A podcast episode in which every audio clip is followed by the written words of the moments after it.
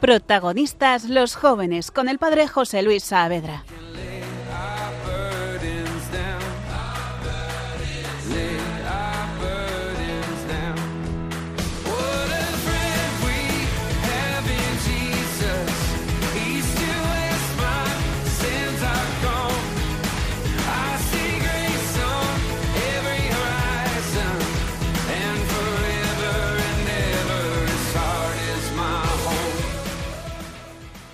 Pues bienvenidos, esto es Radio María, estás escuchando protagonistas los jóvenes, o todo o nada. Soy Padre José Luis Saavedra y están conmigo en el estudio de, del Hogar de la Madre unos chicos que forman parte del mismo movimiento al que yo pertenezco. Yo soy siervo, estos son jóvenes del Hogar de la Madre. Javi Sánchez, muy buenas. Buenas noches. ¿De qué nos vas a hablar, Javi? Pues hoy vamos a hablar del don de piedad de la Sagrada Escritura. Muy bien, todos vamos a hablar del don de piedad, pero cada uno tiene su sección y Javier le toca la Sagrada Escritura. ¿Y en Biblia de qué, qué, detalle nos puedes adelantar? Hay muchas citas que ya comentaremos luego, pero eh, en concreto hay una que a mí me ha llamado la atención que dice, habéis recibido un espíritu de hijos adoptivos que nos hace exclamar, Abba Padre. Y eso es el don de piedad. Muchísimas gracias. Jacobo de Mesa, ¿qué tal? Muy buenas. ¿Y de qué nos vas a hablar tú, Jacobo? Pues yo quería hablaros de el ejemplo, un ejemplo del don de piedad en una vida muy actual, que es la vida de Manuel Fodera, un chico que murió con solo nueve años. Wow, y con nueve años es un ejemplo en el don de piedad. Vamos a ver de qué va este tema, parece muy interesante. Y eh, Emilio Frade, ¿qué nos vas a hablar tú? Hola, buenas noches, padre.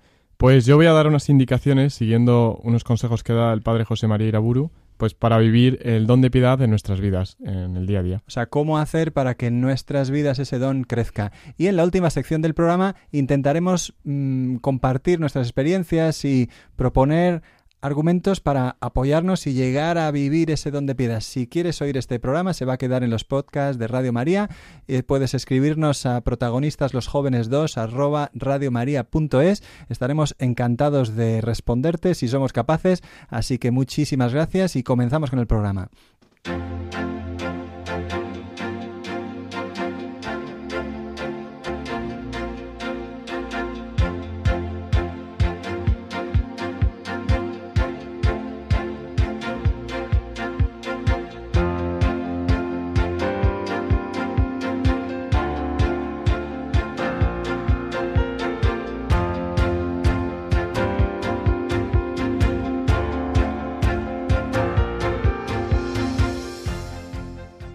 Pues para empezar, el don de piedad, ¿qué significa?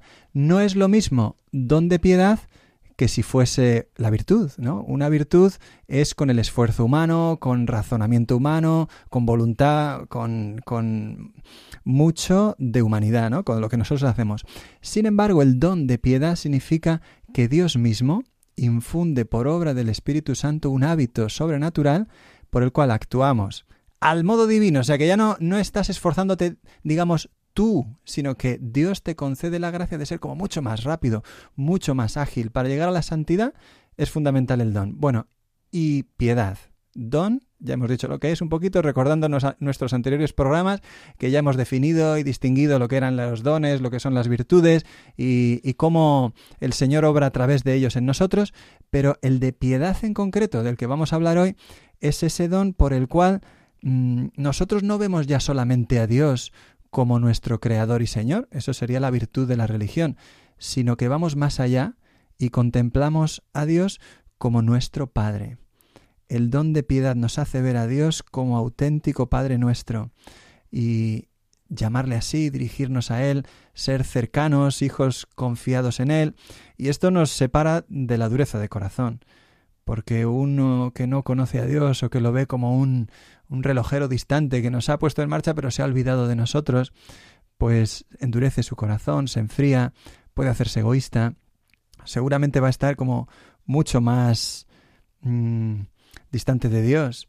Pero si Dios es tu Padre, que te cuida, tu sentido de la providencia pues es mucho más grande, ¿no? Estás como diciendo, es que Dios lo ha hecho todo para mí.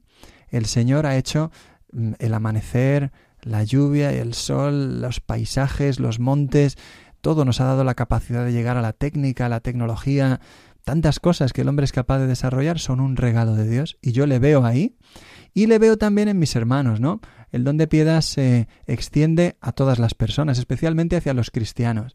O sea, veo en ellos auténticos hermanos míos y trato de servirles, de ser cercano, de amarles, pues es un don que abarca muchísimas cosas y que no es fácil de resumir, pero en este programa vamos a luchar porque todo esto nos, nos lleve un poquito de la mano para acercarnos más al Señor.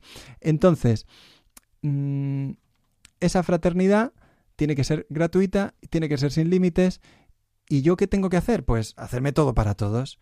Porque si veo personas lejanas, ¿no? Mis superiores, pues ya no los veo con frialdad. Es decir, es mis, mis superiores en el trabajo, mi jefe pues ya les sé ver como un hermano en Dios. Y si, si quiero hacerme todo a todos, pues a los que son iguales a mí, tampoco los veo tan distantes, pues son hermanos. Y los que son inferiores, saber verlos como hijos, ¿no? Porque a veces vemos a las personas como si fueran enemigos.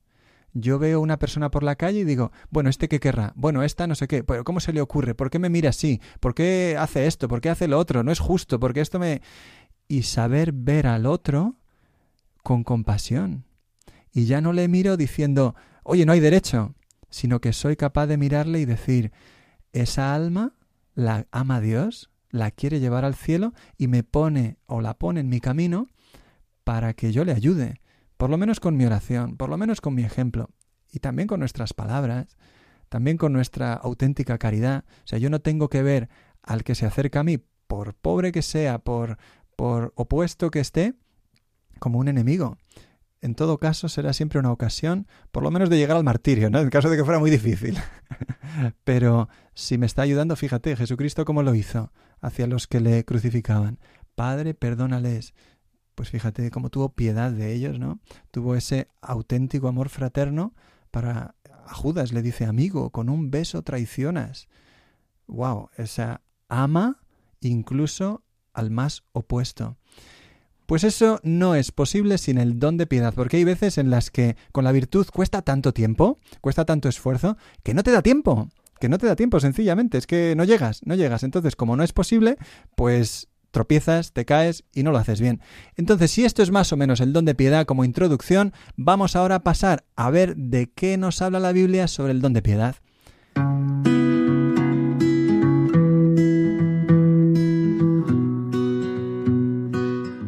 ¿Qué nos dice la Biblia?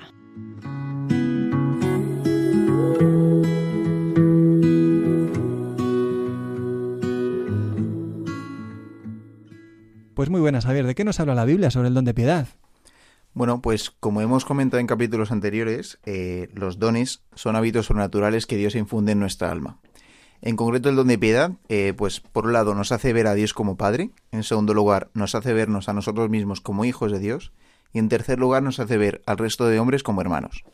Y esto hay varias citas en la Biblia que encontramos que lo ilustran. En concreto la primera, de la carta del apóstol San Pablo a los Gálatas, en el capítulo 3, cuando dice, Todos sois hijos de Dios por la fe en Cristo Jesús. No hay judíos o griegos, siervo y libre, varón o mujer, porque todos sois uno en Cristo Jesús.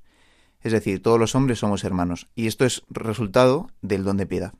O sea, todos en el Señor nos hemos, hemos quedado como unidos, ¿no? Exacto. Él hace que todos los esclavos, todos los libres, hombres, mujeres, todos estén realmente relacionados. Exacto. Entonces el don de piedad eh, se podía describir como ese sentimiento de filiación divina y de hermandad entre todos los cristianos. Por otro lado, bueno, en, también en la, en la, carta del apóstol San Pablo a los Romanos, el capítulo 1, el apóstol describe a los hombres mundanos, a los hombres carnales, como insensatos, desleales, desamorados y despiadados. Es decir, lo contrario del don de piedad, que a lo mejor eso también nos ayuda a entenderlo, sería ese sentimiento de frialdad ante el mal ajeno, ¿no? ante el mal que vemos en el mundo, como de alguna forma pues es indiferencia. Y también en la carta del apóstol San Pablo a los Romanos, en el capítulo 8, eh, hay otra cita que es la que hemos comentado antes, que decía, habéis recibido un espíritu de hijos adoptivos que nos hace exclamar Abba Padre. Y este sería el segundo componente que comentábamos del don de piedad, que es que nos hace vernos a nosotros mismos como hijos de Dios, como hijos adoptivos. Y mm, en este sentido también este mismo capítulo de la carta a los romanos dice el apóstol, el espíritu mismo se une a nuestro espíritu para dar testimonio de que somos hijos de Dios.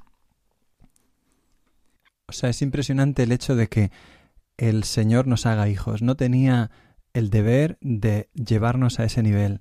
Somos criaturas, nos ha hecho, y eso es una, un regalo inmenso, pero es que además quiere llevarnos a esa intimidad, ¿no? Un padre con un hijo tiene una intimidad muy grande. Y eso nos da una dignidad que hace que yo no pueda abusar del otro. Entonces eso tiene la consecuencia de lo que decías al principio, de que los demás son mi hermano. Por eso por la tradición de la Iglesia se, se, abolió a lo largo de la historia la esclavitud que venía desde tiempos inmemoriales entre los pueblos y poco a poco la Iglesia como va luchando contra eso por el concepto de, de la dignidad de la persona hasta decir pues es justo que todos los hombres tengan la misma dignidad, la misma libertad. Sí, y encima hay dos consecuencias muy prácticas del don de piedad. La primera es eh, esa vivencia de la condición filial, como comentabas, padre, que en primer lugar nos hace imitadores de Dios, es decir, como hijos suyos le imitamos. Y, y por esta, por, bueno, por este, por esta característica filial de, de los hombres, nos hacemos imitadores de Dios, nos asemejamos más a Él. Y también vemos una nueva fraternidad. En, el libro de los Hechos de los Apóstoles, en el capítulo 2, dicen los, los cristianos, refiriéndose a los cristianos, dice, compartían bienes en común, tenían un solo corazón y una sola alma. Y este es el nuevo, esta nueva dimensión fraternal que, que instaura el don de piedad. Y, bueno, de esto de alguna forma nos impulsa a un especial amor y servicio a los demás cristianos.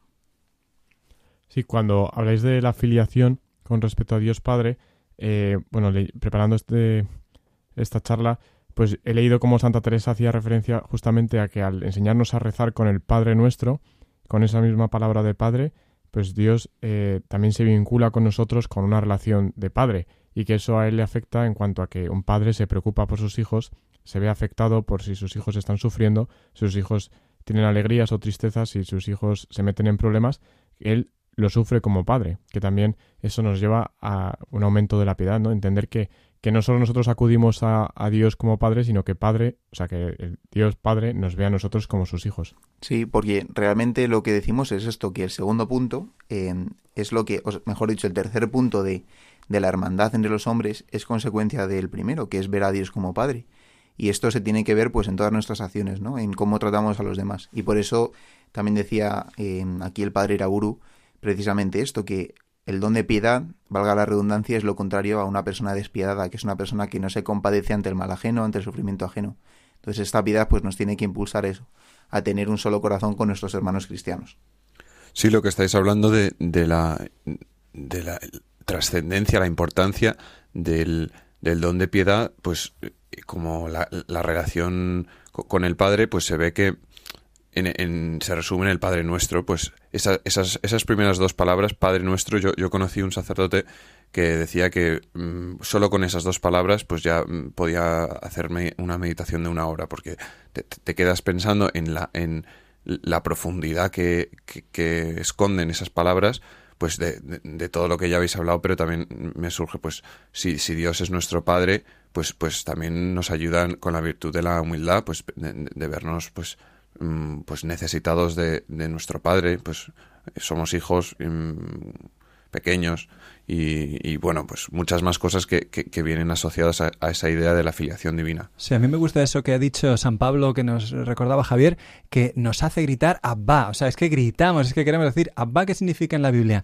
Papá. Cuando San Pablo está diciendo eso, está hablando de intimidad, está llamándonos a una cercanía realmente escandalosa, porque el hombre no es capaz de dar ese salto a un Dios tan cercano. Ve a Dios como creador, juez, mm, señor de la historia, pero verle como mi padre, como Abba, es un escándalo, es un regalo que hace falta pedir fe y pedir ese don de piedad. Tenemos que crecer en eso, porque si uno pues va viendo que mm, en su vida Dios es Padre, que en su vida Dios es Abba, entonces todas las circunstancias por más favorables o adversas que sean, todo lo va llevando ese Padre. Porque además es ciertamente el Señor de la historia, y si permite, dispone algo, eh, no sabéis que Dios ha vestido a los lirios mejor que a Salomón. Es que eh, nunca eh, habéis visto los pájaros, no, no, trabajan, no tienen granero y Dios los cuida. ¿Cómo no os va a cuidar a vosotros si sois sus hijos? ¿No? Que dice Mateo 6. Pues bástele a cada día su afán. Entonces, por el don de piedad, yo puedo tener esa eh, confianza, esa cercanía y, ese amor tan, tan como seguro en un Dios que, que como lo lleva todo, pues ¿por qué me estoy poniendo nervioso, no? ¿Por qué me preocupo? Pues porque me falta me falta esa esa fe, esa confianza, ese amor eh, que nos da el don de piedad. Muy bien, dicho lo cual, vamos a pasar a la siguiente sección que es escuchar una canción. Se titula Ven y Adora. La compusieron las siervas del Hogar de la Madre para una vigilia que hubo en la Plaza de Toros de Valencia dedicada a eh, la Virgen, la Madre de los Desamparados, la preciosa imagen que tienen allí en el centro de Valencia. Ven y adora. Pues nos habla sobre el don de piedad porque es ese adorar a un Dios tan cercano que además está en la Eucaristía.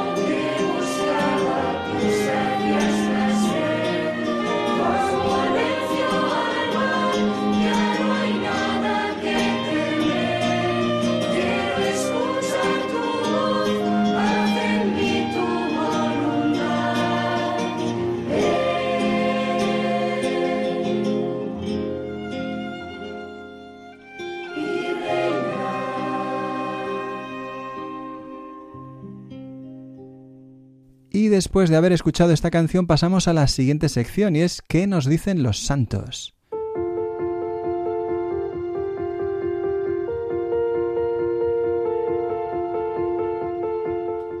¿Qué dicen los santos?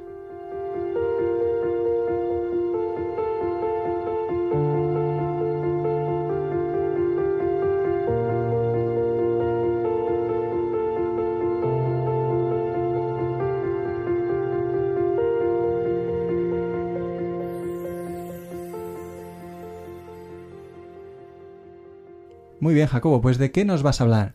Muy buenas, pues hoy voy a presentar un poco la vida de Manuel Fodera, que aunque no es santo, pues mm, va en vías porque tiene una vida mm, verdaderamente impresionante.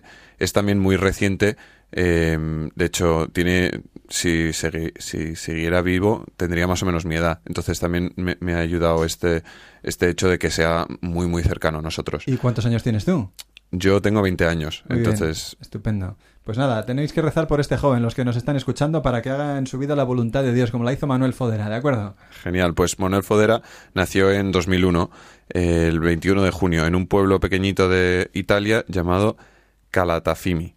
Eh, bueno, pues ya con cuatro años eh, empieza a quejarse de un, un fuerte dolor en la pierna derecha y, y tiene, empieza a tener fiebre. Antes era un chico normal, alegre, pues, mm, pero, pero con este dolor, pues, mm, pues lo pasa mal y, y tiene necesidad pues de, de ir al médico y le descubren pues una enfermedad eh, muy seria, un, tipo de, de cáncer. eh, y ahí pues empieza todo, todo toda la ordalía de mm, operaciones, quimioterapia, eh, transfusiones, trasplantes. En- Entonces esto, pues claro, supone un, un cambio muy, muy grande en, en su vida. Eh, su actitud cambia, pues eh, no quiere jugar, empieza pues a llorar, pues, pues claro, porque es, es, es duro para él. Es que un niño de cuatro años es una papeleta pasar por eso. Cuesta de mayor, ¿verdad? Sí, por- más que nada porque no entiende muchas cosas, no entiende por qué ti- tiene que sufrir, no entiende... Pero bueno, sí, sí, sí que se, se nota un cambio en él.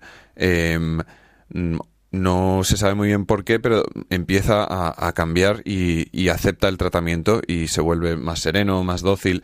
eh, y ahí es cuando empieza un poco a, crecer en su relación con el Señor, ya, ya a esa temprana edad, eh, con ayudas, pues, muy varias. eh, por ejemplo, en, la, en el hospital pues había una hermana eh, que le empieza a llevar al sagrario y, y entonces él pues empezaba a pedir eh, ir a la capilla antes de sus tratamientos o rezaba el rosario durante mm, momentos de dolor o de miedo. Entonces mm, en estas cosas se ve pues que él, él recibía mm, su fortaleza o su, o su sus ganas pues de- del Señor, o sea, de, de su relación con, con su padre. Eh, y, y- ver, ver que esta fortaleza, eh, o sea, porque, porque luego se ve que es, sobre, es sobrenatural verdaderamente, no, no, no puede venir de él y, y- se, se ensalza esta, esta ayuda porque él es tan débil y tan pequeño. Empieza a crecer en, en la relación con, con Jesús y la Virgen. Eh, una anécdota bonito es pues que le pide a la Virgen un, consuelo especial un, día que, que le ha costado mucho. Eh, pues son las fiestas del pueblo y hay una procesión de la Virgen eh, y entonces él pues siente interiormente que la Virgen le, le dice alegría mía esta tarde haré fuegos artificiales para ti Em, entonces se lo cuenta a su madre muy muy contento pero su madre le explica que, que no que no va a haber fuegos artificiales eh, que no están previstos eh, pero bueno él él no se deja molestar, está segurísimo, porque dice que se lo ha dicho la Virgen. Entonces eh, se duerme esa noche y, y unas horas después pues se despierta por, por el sonido de los cohetes. Eh, entonces pues claro, su madre se queda impresionada, eh, pero bueno, ya se va, ya se irá acostumbrando su madre a, a- a que Manuel tenga esta sensibilidad pues muy especial con, con el Señor y con, y con María. Mm, otra parte importante pues de su de sus años de sufrimiento que son más, seis años más o menos de, de pues eso de tratamientos y sufrimiento y, él tiene muy claro mm, esta dimensión de pues el don de piedad de que hemos hablado de la hermandad con los con los demás pues tiene muy claro la- el ofrecimiento de su sacrificio su el valor eh, que tiene mm, darle un sentido por un fin pues misionero, por, por, el, por el bien de la iglesia. Eh, un, un día le dice a su madre, mamá, ¿de verdad existen personas que no aman a Jesús? Debemos llevarle al mayor número de almas posibles. Eh, tiene muy, muy claro ese, ese, pues sí, ese ímpetu misionero que puede realizar desde su cama de enfermo. Y cuando su madre le pregunta, pues, ¿cómo puede hacer eso? Eh, responde, rezando mucho, trabajando bien, estudiando y haciendo sacrificios. Eh, y cuando pues su madre le pide que sea más concreto, dice, por ejemplo, no quieres comer pasta con calabacines y tú te la comes igual y lo ofreces por amor a Jesús. Uh, pasta con calabacín, eso está buenísimo seguro, pero para un niño pequeño no es tan fácil, ¿eh? Sí, sí, ve la que- verdura, la vida es dura, pero más dura es la verdura. se ve que le, le costaba, pero, pero eso, o sea, hasta en cosas tan pequeñitas, eh, no, no malgastar ese, ese sufrimiento, darle un, un- un sentido. Eh, todo esto con cuatro años. Bueno, sí, eh, una edad temprana, no, no todo, no todo en cuatro años, pero vamos. mm, Como mientras va pasando el tiempo, poco a poco va dando esos pasos, la madre estaría asombrada de decir, pero ¿qué tengo en casa? ¿no? Porque, hombre, ella dice, ve que, ve que el niño quiere un- un- unos cohetes y, y de repente hay cohetes cuando nadie los espera, ¿no? Ve que el niño quiere hacer sacrificios y ofrece cosas, bueno, para un italiano hay que decir que la comida es algo como muy grande, ¿no? En Italia la comida se cuida, lo que no está escrito lo hacen muy bien, lo hacen muy bien y también lo saben saborear muy bien, ¿no? Y, ver que este niño en eso, que está tan enraizado en la cultura suya, eh, quiere ofrecer sacrificios directamente, es algo tan bonito, tan fuerte, ¿verdad? Porque a veces decimos, no, los sacrificios son para cuaresma. Y ves ahí un niño de 6, 7, 8 años que está haciendo sacrificio uno tras otro, pues es impresionante. Sí, y y otra anécdota que se me está viniendo a la cabeza es cuando este niño de ver a su madre comulgar a menudo en el hospital, en la capellanía del hospital, siendo él muy pequeño, creo que no tenía ni seis años, eh, pues tenía este deseo de empezar a recibir la comunión y entonces por permiso del obispo que, que bueno, que le, pidieron permiso y él se lo concedió, pudo recibir la comunión tan temprano y él, bueno, también en su camino y en, en su calvario, ¿no? Hasta el día que murió, pues fue, eh, pues para él un punto de, de- de mucha gracia también. O sea, que era un niño muy especial, sabía lo que había en el sagrario y lo quería recibir. Muy bonito. Claro, también se ve ahí el ejemplo de los padres, la mamá en el hospital, valorándolo, poniéndolo en el primer lugar al Señor. Pues claro, no- los hijos van recibiendo lo que les damos, ¿no? Si uno valora la tele, pues el hijo valora la tele. Si uno valora el móvil, no, si yo el móvil no lo valoro tanto, solo es un instrumento, sí, pero lo valoro como instrumento ocho horas al día, al final el niño lo recibe como eso, ¿no? O dices, no, yo no valoro tanto la tele, pero tengo tele en la cocina, en el comedor, en el cuarto, en, en el coche. dices, bueno, bueno, bueno. Claro, los niños reciben aquello que les damos. Estupendo, muy bien. Sí, pues eh, también se ve esa maduración. También, eh, hombre, es, es, es impresionante ya ver un, un niño ofreciendo sacrificios eh, mm, por la comida que no le gusta, pero, pero pues se ve un- un- una, pro- una progresión. Por ejemplo, pues eh, un momento ya avanzado de la enfermedad, pues su madre y, y el mismo sacerdote que les está ayudando a la familia, pues le, le animan a que tome calmantes para su dolor pero él les dice una frase que es una bomba, que dice, eh, quiero sufrir un poco más antes de tomar la, medica- la medicina porque Jesús necesita mi sufrimiento para salvar las almas. Qué bonito. Y es impresionante que un chico, como esas ideas, desde luego, no podían. Eso no te lo enseñan en ningún lado. O sea, eso te lo está revelando el Señor. Sí, es ese don de piedad, la cercanía hacia Dios, ¿verdad? La espíritu sobrenatural de ver a Dios tan cercano que, que acepta mis pobres ofrecimientos. Sí, sí, sí, y, para los, los hermanos, mm, para los demás, pues que como somos hijos de Dios, lo tenía tan claro, pues que, pues cómo no, eh, lo veía tan lógico que cómo no mi sufrimiento va a estar unido a, a mis hermanos, pues es, es, es muy bonito ese, ese ejemplo. Em, pues bueno, ya empieza mm, su agonía, pues cuando su, su hemoglobina pues baja a mínimos, los médicos dicen que, que ya no hay nada que hacer, que ya, ya se, se le ha acabado el tiempo. Eh, pero para el asombro de los médicos, pues su corazón sigue latiendo cuatro días más. Tiene, está luchando, ti- o sea, es, es asombroso para los médicos. De hecho, eh, se le llama a Manuel, pues, el, el guerrero de la luz, porque tiene, mm, pues eso, mucha, mucha fuerza, mucha valentía. Eh, también po- podría haber sido un ejemplo para, para la, el don del- de la fortaleza, porque, porque sigue, sigue luchando hasta el final. Y, y al final pues mm, eso, eso- eso es una agonía muy larga muy muy muy dura y su madre entiende pues que, que estaba ofreciendo eh, esos últimos momentos por alguna intención especial entonces le pregunta eh, Manuel has hecho otro pacto con Jesús no y él mm, pues no puede hablar pero hace un, un gesto afirmativo como hasta el último momento es una entrega total que, que nos debe interpelar a, a pensar si nosotros pues pensamos en, en nuestra capacidad para, para ayudar a nuestros hermanos a través de, del ofrecimiento de nuestros sacrificios y nuestro, nuestro dolor. Bueno, em, ya su muerte em, es el, el 20 de julio de 2010, pues como he dicho, con, con nueve años. Em, y con el rosario en las, manos en las manos, pues después de haber recibido la comunión, dice, he terminado y pues expira. Eh, y, ya le había mandado a su madre pues las disposiciones exactamente pues como quería que fuera pues después de que muriera quería llevar su túnica de comunión pues en el, en el féretro y pues su cabeza eh, quería que estuviera apoyada eh, en vez de en un cojín pues en la Biblia que y quería que estuviera abierta en el pasaje de Jeremías 17:14 que dice Cúrame Señor y quedaré curado. Ponme a salvo y a salvo quedaré pues a ti se dirige mi alabanza. Eh, una, una, frase muy profunda, muy, muy impresionante para un niño eh, pequeño. Entonces se, ve también la, belleza de, la fe cristiana que, que, verdaderamente puede ser acogida para todos y de hecho es mejor acogida para los corazones simples y humildes eh, que, que no tienen apegos ni tienen voluntad propia casi.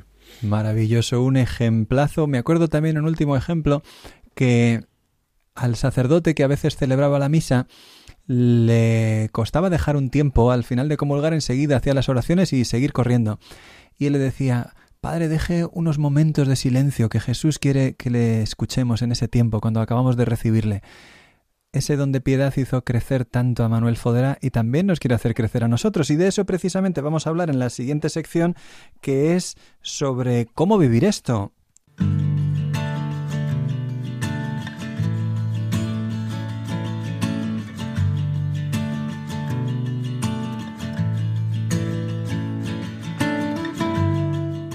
¿Se puede vivir esto?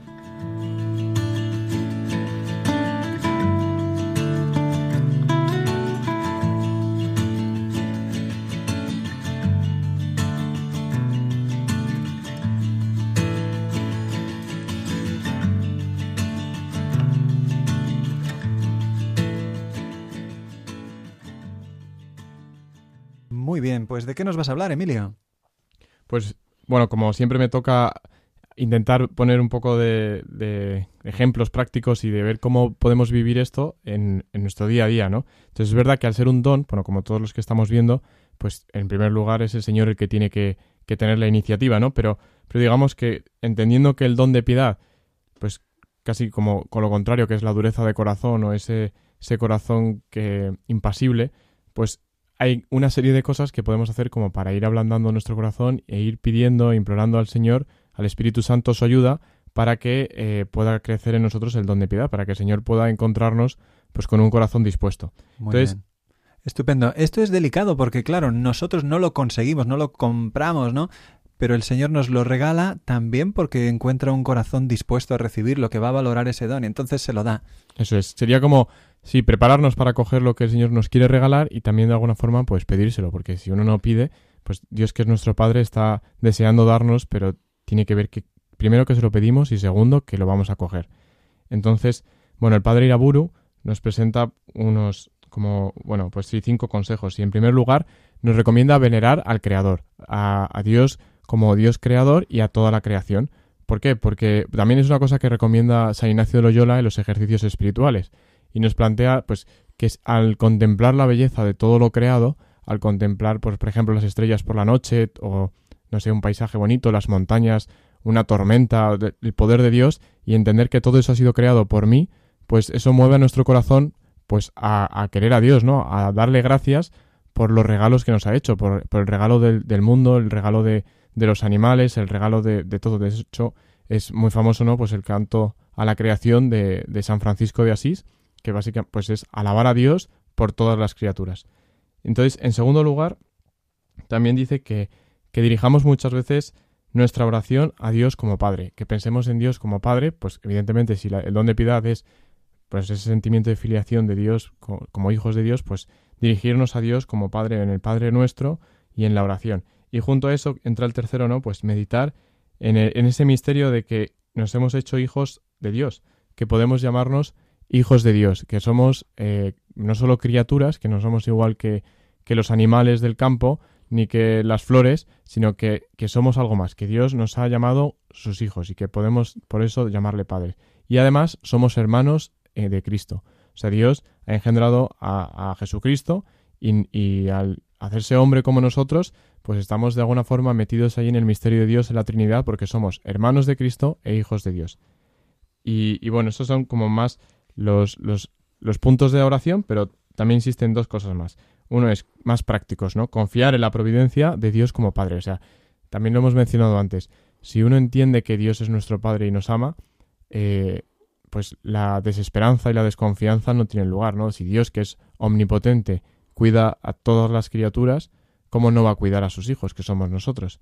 Y por último, estaría el tratar a todos los demás como hermanos, al prójimo, y especialmente a los cristianos. Una cosa que me ha llamado la atención leyendo esto, que a, los bautizados, por el hecho de ser bautizados, pues como que tenemos que tener mayor calidad con ellos que con el resto, ¿no? Y esto incluye a todos, seamos buenos o seamos malos, hay que querer a todos por igual. Y, y se me ocurren muchos ejemplos de personas que a lo mejor podríamos pensar pues que no merecen nuestro amor o que no merecen que se les trate como, como hijos de Dios, pero es que son hijos de Dios porque, porque están bautizados, ¿no? Y, y con esto, a mí, eh, leyendo, recordando todo este tema, me ha venido a la mente un ejemplo de la vida de Santa Teresita de Lisieux.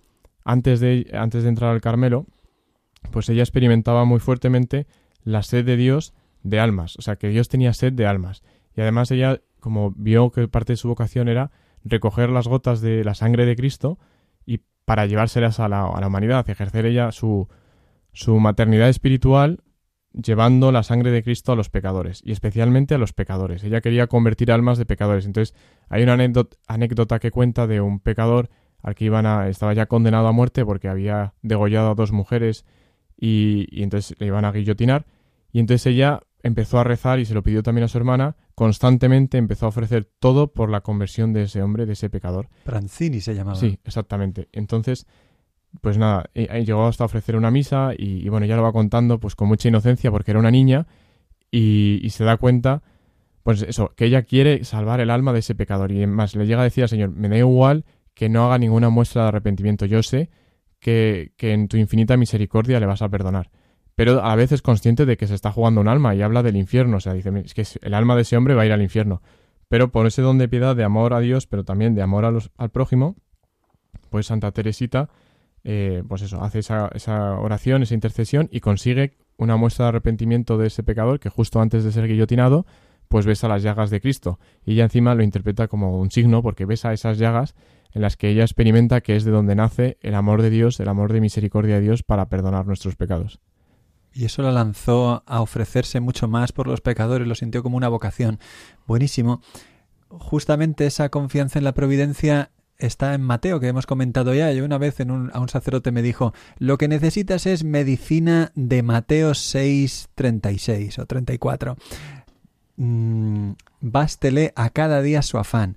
Porque si nosotros ponemos al Señor en el centro, tenemos paz y fuerza para todo como cuida de los lirios, como cuida de los pájaros, te cuida a ti mucho más. Entonces esto es donde piedad, el poder verlo incluso en las situaciones más difíciles. Sí, por último, pues quería comentar un ejemplo que pone Chesterton que a mí me parece pues muy práctico, que él dice que el amor, el amor en general, la caridad, pues es como una cruz, ¿no? Entonces tiene dos palos, el vertical y el horizontal. Entonces, también yo veo ahí el don de piedad, porque dice que cuanto mayor sea el, palo vertical, mayor será el horizontal. ¿Y qué es el palo vertical?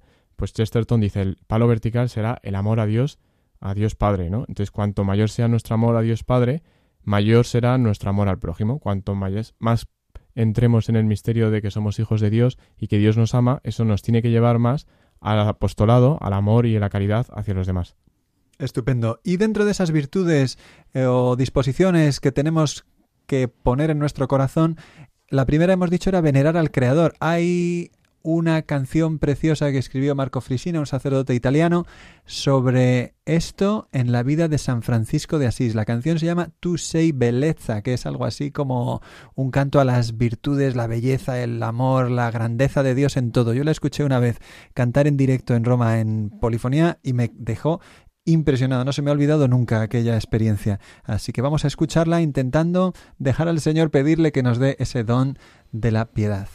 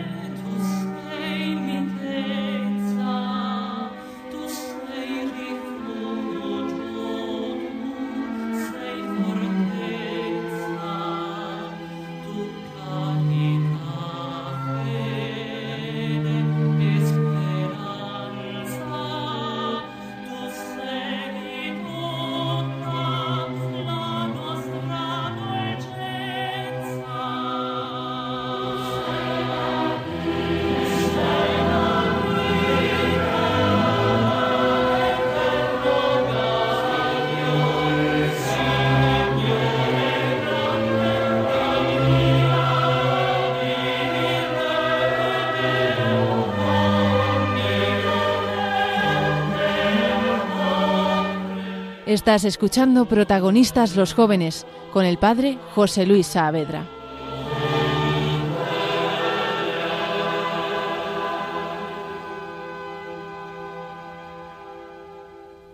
Muy bien, pues después de esta canción que acabamos de escuchar, tan bonita que espero que algo hayáis podido coger de la letra, aunque estuviera en italiano, vamos a ir a la sección más candente siempre del programa, que se titula ¿Qué decís vosotros?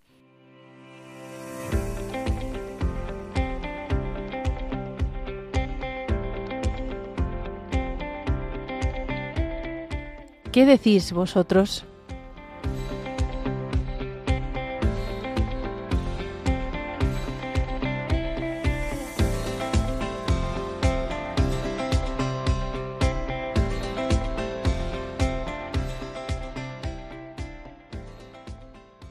Muy bien, bueno chicos, pues ¿qué os parece del don de piedad? ¿Es práctico en vuestra vida? ¿Se puede vivir esto? Bueno, yo creo que sí, ¿no? Que hay, siempre hay muchas oportunidades, pero en concreto, pues yo pienso que un joven, eh, pues eso, con los consejos que estábamos viendo antes, la oración, la misa, la Eucaristía, los domingos especialmente, bueno, si puede ser pues con mayor frecuencia, perfecto, pero el domingo, cuidar el domingo, yo creo que es una cosa muy, además es muy propia de los católicos, de los cristianos, que el domingo sea un día especial, que se vaya a misa, que se vaya a misa si puede ser en familia, que no se sustituya por otras cosas, a veces no es que juega juega mi equipo favorito, entonces eh, no vamos a misa o vamos el sábado. Uf, el fútbol, eso es, has tocado algo como muy delicado, ¿eh? Incluso en familias muy, muy católicas, el fútbol es como separa el mundo, ¿no? Exacto, sí, sí, o bueno, cualquier cosa, yo, o sea, también a veces tienes tentaciones de decir, bueno, pues me viene mal ir a misa ahora el domingo por la mañana, bueno, lo que sea. Entonces, como darle una centralidad a, las cosas de Dios. ¿Sabéis que Benedicto XVI en Sacramentum Caritatis, que es un documento del magisterio, dijo que incluso el sábado por la tarde, sustituir domingo por sábado por la tarde, es un poquito mm, torpe, es un poco pobre. Claro que se puede sustituir si hay una verdadera necesidad, pero sustituirlo por un partido de fútbol, sustituirlo por, por, por pasar de Dios, es descuidar que el domingo sea realmente el día del Señor. O sea, no es el día del Señor porque ya lo hice el sábado, ¿sabes? Entonces ya está, el domingo ahora es mi día, ahora es mi tiempo. Entonces, es cuida cuidado con eso de decir, me busco los subterfugios para quitarle al Señor del centro. Eso, incluso luego cuando también vas a misa, ¿no? Que muchas veces a mí me pasa, vas a misa y, y bueno, pues hasta casi te duermes en la homilía y es un tiempo de decir, bueno, ya estoy aquí, estoy cumpliendo y no tengo nada que hacer, ¿no? Pues cuidar ese tiempo, cuidar el tiempo de oración, cuidar el tiempo de misa, participar activamente en la misa. Y de hecho eso me, ha gustado lo que has comentado antes, Jacobo, de, bueno, o ha sido usted padre, sobre eh, Manuel, el chico que pedía que se dejase el tiempo de silencio, que me gustaría que si pudieseis como explicar exactamente cómo lo pedía. Sí, yo me acuerdo que fue algo así, como que pidió, eh, después de haber recibido pues la comunión, Em, el sacerdote, como explicaban, que eh, estaba mm, celebrando la misa muy rápido y le mandó una carta, una petición al obispo diciéndole eh, que, por favor le dijera a, a, sus sacerdotes que se acostumbraran por lo menos a dejar cinco minutos de silencio después de la comunión para poder hablar y escuchar a Jesús en el corazón y, le, le, pide con un poco de gracia que piense en la última persona que recibe la comunión, que no tiene ni siquiera tiempo de decir hola a Jesús. Entonces eh, se ve muy claramente este don de piedad en, este ejemplo porque es, cuidar las cosas de Dios, cuidar em, la, la, importancia de esta relación y, y no, no, no, despreciarlo como algo em, sin importancia. Sí, como no maltratar al Señor, darle realmente el centro, darle, darle un tiempo, que ese tiempo sea de calidad, porque como decimos, se puede desplazar todo y todo es... La iglesia es tan madre, es tan buena, que nos da ocasiones de descanso, pero pero saber ponerle al Señor ahí en su lugar. Eso se ve mucho en una en un templo en el que hay un sacerdote que cuida la Eucaristía, en cómo da la comunión, cómo mm, pues va al sagrario, cómo purifica. O sea, son cosas que a lo mejor son muy pues de la liturgia, ¿no? Pero pero los fieles eso lo, lo percibimos y luego se nota como un ambiente en el que se cuida lo que se está haciendo. Pero hay iglesias en las que después de comulgar se cuida un tiempo de silencio, ¿no? El sacerdote procura ese tiempo y, y después hay gente de, cuando, termina la misa se queda rezando y qué bonito es eso y cómo ayuda a los fieles. A mí me ayuda y sin embargo en otros sitios a lo mejor vas a misa, terminas con prisa y, y no rezas y pues eso, no, es como que hay una parte que, que se está perdiendo. Sí, yo recuerdo a alguna religiosa decir al sacerdote, Qué bien la misa sin prisas. Qué, qué, qué descanso. Es un eslogan, ¿eh? Podríamos ponerlo. Habría que vivirlo, sí. Y luego también una pequeña mm, guerra espiritual y es hacer ese tiempo de silencio después de misa, cuidar nuestra intimidad con el Señor, que a veces la, la iglesia se convierte, pasa de, de, templo en gallinero, en un, cuestión de una bendición, ¿verdad? Y tenemos que dejar al Señor en el primer lugar de manera práctica, cuidar ese silencio, que haya un poquito de acción de gracias, un tiempo en el que al Señor le devolvemos el primer lugar que tanta gente le roba. Recuerdo eh, una experiencia que yo he tenido en las parroquias era el, los trabajos que tienen campañas. Cuando yo, por ejemplo, tengo que cosechar o cuando llega la campaña de Navidad de mi trabajo, eh, hay personas que, que pasan 22 o 23 horas diarias trabajando y son católicos. Y yo, ¿pero cómo lo consigues? Increíble, increíble. No, pero es que en estos 15 días no puedo parar de trabajar. Bueno, es una locura, pero eso pasa por encima del domingo, pasan por encima del domingo con la cosechadora prácticamente. Y, y dices, oye, Dios no vale la pena el primer lugar. Y yo me, me, me, lo preguntaba, digo, Dios mío, ¿cómo le digo a esta persona que, que, que no puede ser, que, que Dios quiere de él más? Que, bueno, claro, eso es un sacrificio heroico, porque ves que todos tus compañeros están haciendo lo contrario y que cuando tú vas hacia el trabajo ellos ya están volviendo con, con el remolque lleno, dices, Dios mío, le, es pedirles mucho, pero ¿es pedirles demasiado?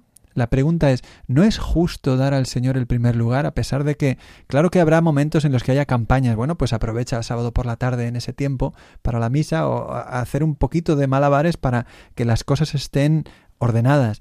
Pero en cuanto termine esa campaña muy breve, el Señor en el centro y el domingo pues para la oración, para la familia, para formarse, para una peregrinación, hacer esas cosas que realmente eh, tanta gente está descuidando y que son importantes y que valen la pena, que hay que, que, hay que darle al, al, Señor el primer lugar. Muy bien, ¿algo más se os ocurre sobre el don de piedad? Sí, a mí se me está ocurriendo, y vaga la redundancia, que una forma muy práctica de aplicar el don de piedad es precisamente con las horas de piedad. Y volvemos a lo que comentábamos antes de que de lo que es de lo que no es la piedad, ¿no? Que es ese, esa indiferencia, esa eh, despreocupación de los problemas de los demás, del mal ajeno. Y, y bueno, precisamente el, el, tema de los de las horas de piedad, pues aquí entra, pues yo que sé, no, no indiferente cuando vemos a un pobre, a una persona necesitada, ¿no? Que estos son obras muy concretas, muy sencillas, que no, que no son en sí mismas obligatorias, pero que a, Dios le resultan muy agradables y que son muchas veces muy fáciles. Y, y, bueno, yo creo que nos ayuda a poner en práctica este don que, y que no se quede en algo abstracto. Y luego, pues, entender nuevamente cuál es la dignidad de los hijos de Dios, ¿no? Como, como cristianos, como hombres, como cristianos, eh, tenemos esa dignidad elevada que Dios nos ha hecho, pues, casi dice, ¿no? Superior a los ángeles. Y, y, y nuevamente, pues, no podemos ser indiferentes a esto, no podemos permanecer como con un corazón impasible y el don de piedad aquí nos tiene que impulsar a entender por un lado que somos todos hijos de Dios, que somos hermanos entre sí precisamente por esta afiliación divina y que esto tiene que concretarse en hechos concretos y en obras de piedad. Buenísimo. El cardenal Robert Sará en su último libro que se titula Catecismo de la vida espiritual da un punto importante sobre eso y es quizá el contrapunto de lo que hablábamos antes del Señor en el centro, de cuidar la liturgia, cuidar la misa, cuidar nuestro domingo. Claro que sí, pero a veces, dice él, cuidando que todo sea de oro en torno al Señor, mm, dejamos que nuestro hermano se muera de hambre. y dice, el Señor a lo mejor se agradaba más en que primero cuidase de mi hermano y luego ya me ocupase de él. En cuanto digamos al oro, claro que hay que darle tiempo. Y a Madre Teresa de Calcuta le dijeron, oiga, ¿no se dan cuenta ustedes de que si quitaran esa hora de adoración todos los días, tendrían dos mil horas más diarias de atención a los pobres? Sería muchísimo más trabajo. Y ella dijo, sin, la, sin esa hora de adoración no haríamos nada de lo demás. Entonces, esas dos cosas son dos dimensiones que tienen que estar unidas. La piedad a Dios, la piedad hacia mi hermano, pero a veces descuidamos la caridad hacia los demás. Verdaderamente es una tarea difícil equilibrar, pero como Madre Teresa de Calcuta y tantos otros santos nos enseñan, se puede hacer, se puede llegar y hay que luchar por ello. Sí, a mí me recuerda pues a algo que me dijeron en retiro que me ayudó mucho, que es muy simple, pero es tener las prioridades claramente porque muchas veces pues ponemos excusas que no hay tiempo, eh, pero todo el mundo tiene 24 horas, entonces eh, solo es pues cómo tú mm, priorizas tu, tu, tiempo.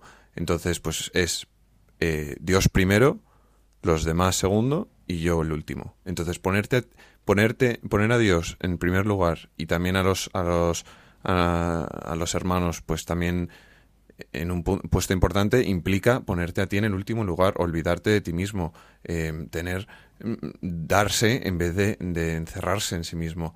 Y, en esto nos ayuda mucho el, don de piedad, pues, pues a, a volcarnos a, a, a, ser generosos, que al final la santidad pues se puede resumir así.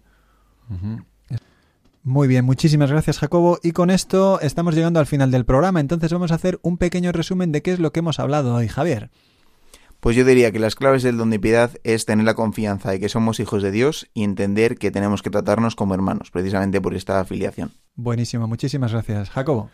Pues eh, hemos visto eh, este ejemplo tan conmovedor de Manuel Fodera y cómo él ha encarnado verdaderamente el don de piedad. Buenísimo. Emilio. Y por último, pues para acoger bien el don de piedad, pues llevar a la oración eh, pues toda la, crea la creación y todo lo que Dios ha hecho por nosotros como Padre. Buenísimo. Y hemos intentado integrar eso en nuestra vida, en el día a día, sabiendo poner el estudio, el trabajo en su lugar relativo, que es eh, en servicio a nuestra vocación a la santidad, y es que Dios tenga el primer lugar el domingo y en toda la semana, en cada día. Y hemos tratado de definir ese don de la piedad como un regalo que el Señor nos da para ser conscientes de que el cielo entero vive dentro de nosotros, pues vamos a intentar vivirlo, vamos a guardarlo, vamos a recogerlo.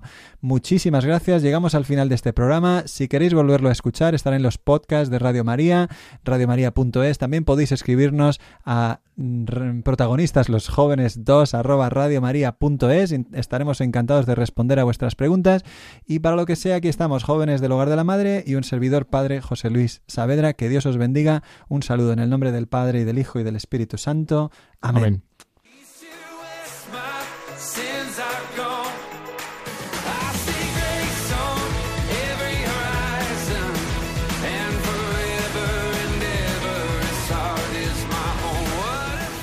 Así concluye Protagonistas los jóvenes, hoy con el padre José Luis Saavedra.